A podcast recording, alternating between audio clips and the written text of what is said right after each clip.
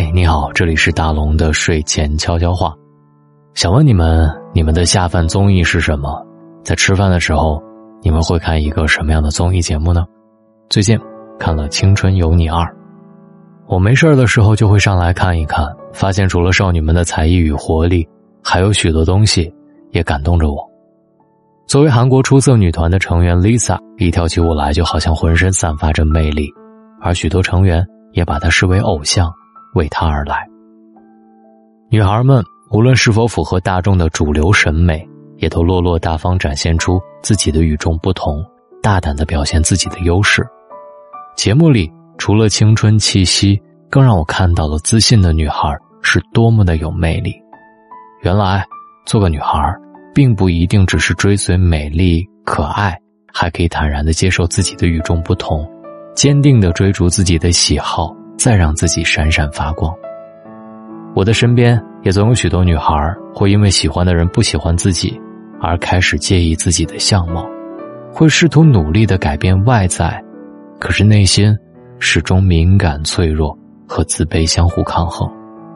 其实，坚定做自己的那份自信，反而才是你最大的吸引力。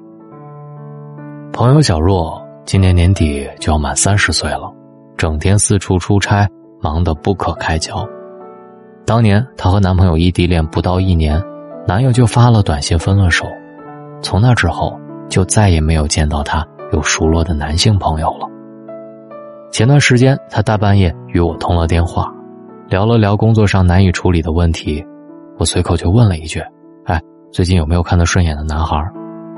果然，电话那头的他叹了口气：“哎，哪有时间谈恋爱啊？我现在……”实在没工夫想这些，我当时也没有多问，但是心里还是不免的为他担忧几分。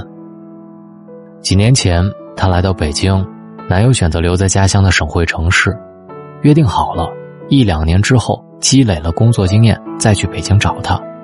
结果，还不到一年，就以异地恋为由提了分手。小若收到短信的时候，正在埋头工作，随即。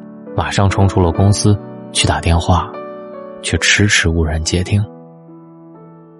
男友发来消息，说希望分手之后，两个人不要再联系了，也祝福他有更好的未来。小若哭了几天，始终想不明白。后来老同学发来截图问情况，他才苦笑着，慢慢接受了。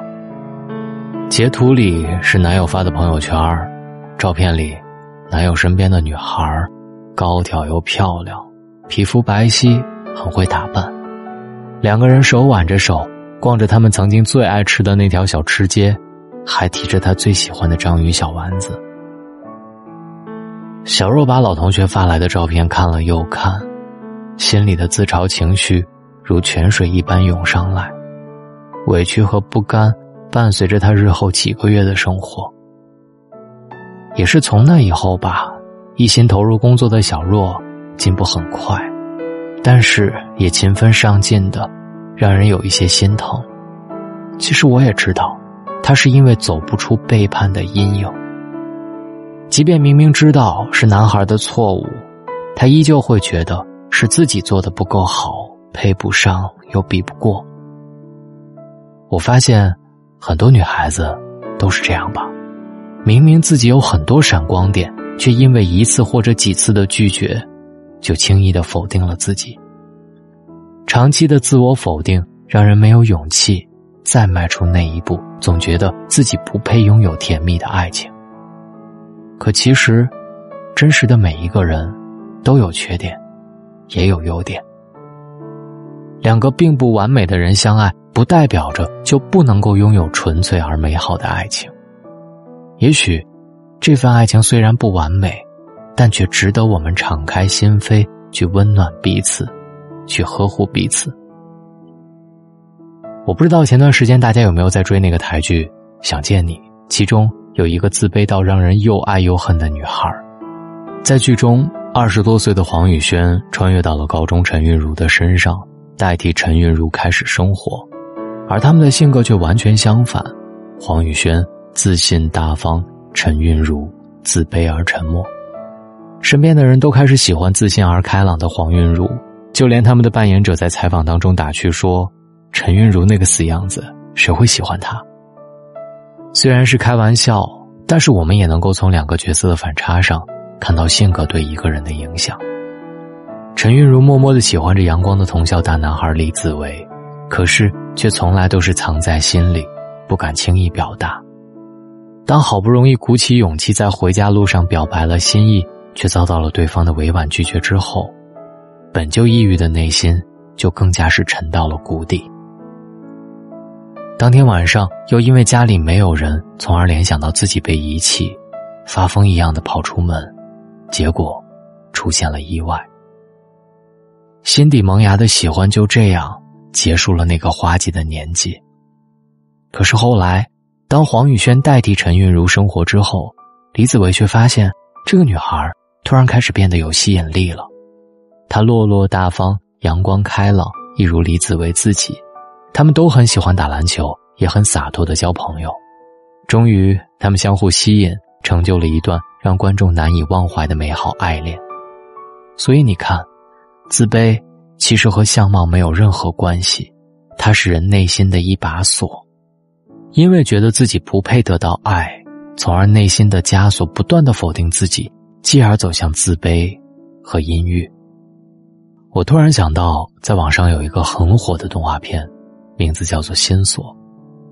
短片里有一个女孩，她无论做什么，心底总有一个声音在否定她：“你做的还不够，你准备的还不够，根本没人在意你。”慢慢的，他自己也跟着这些声音来否定自己，变得越来越不自信。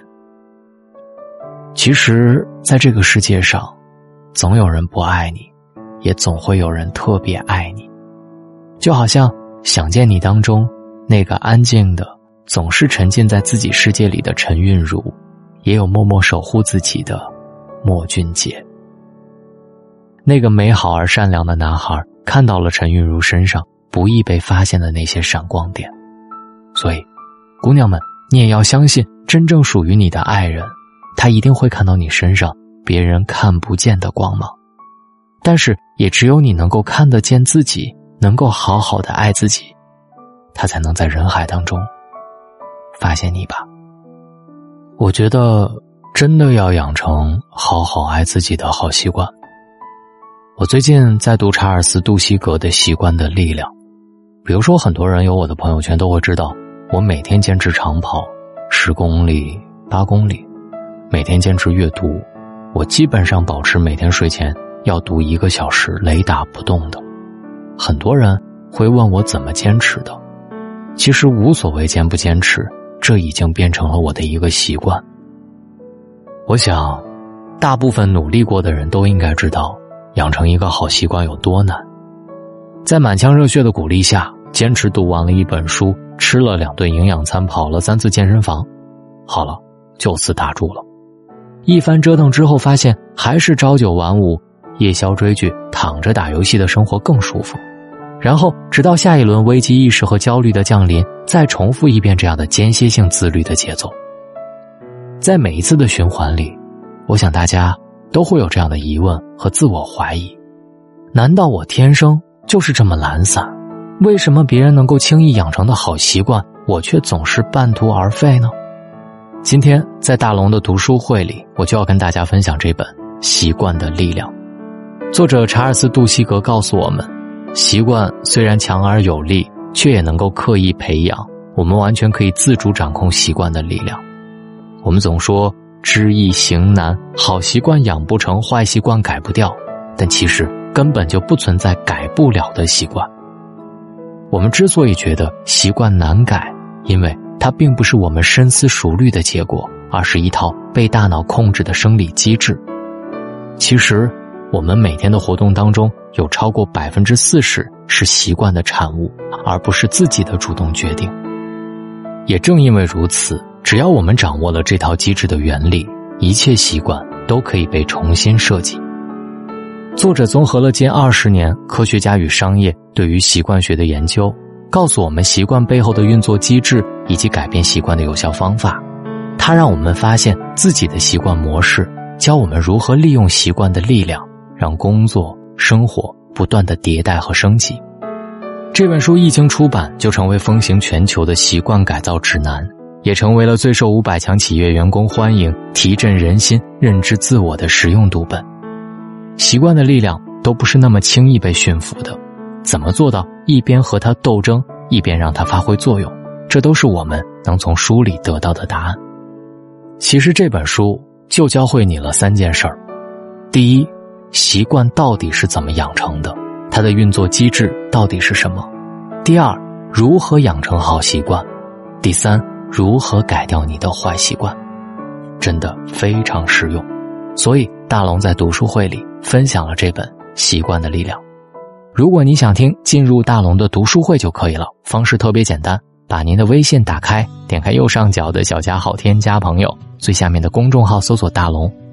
关注大龙，记得先要关注大龙，之后回复“读书”两个字，回复“读书”，扫描二维码进入大龙的读书会。希望这本书能够帮助你改掉你的坏习惯，培养你的好习惯。好了，我们书里见，晚安。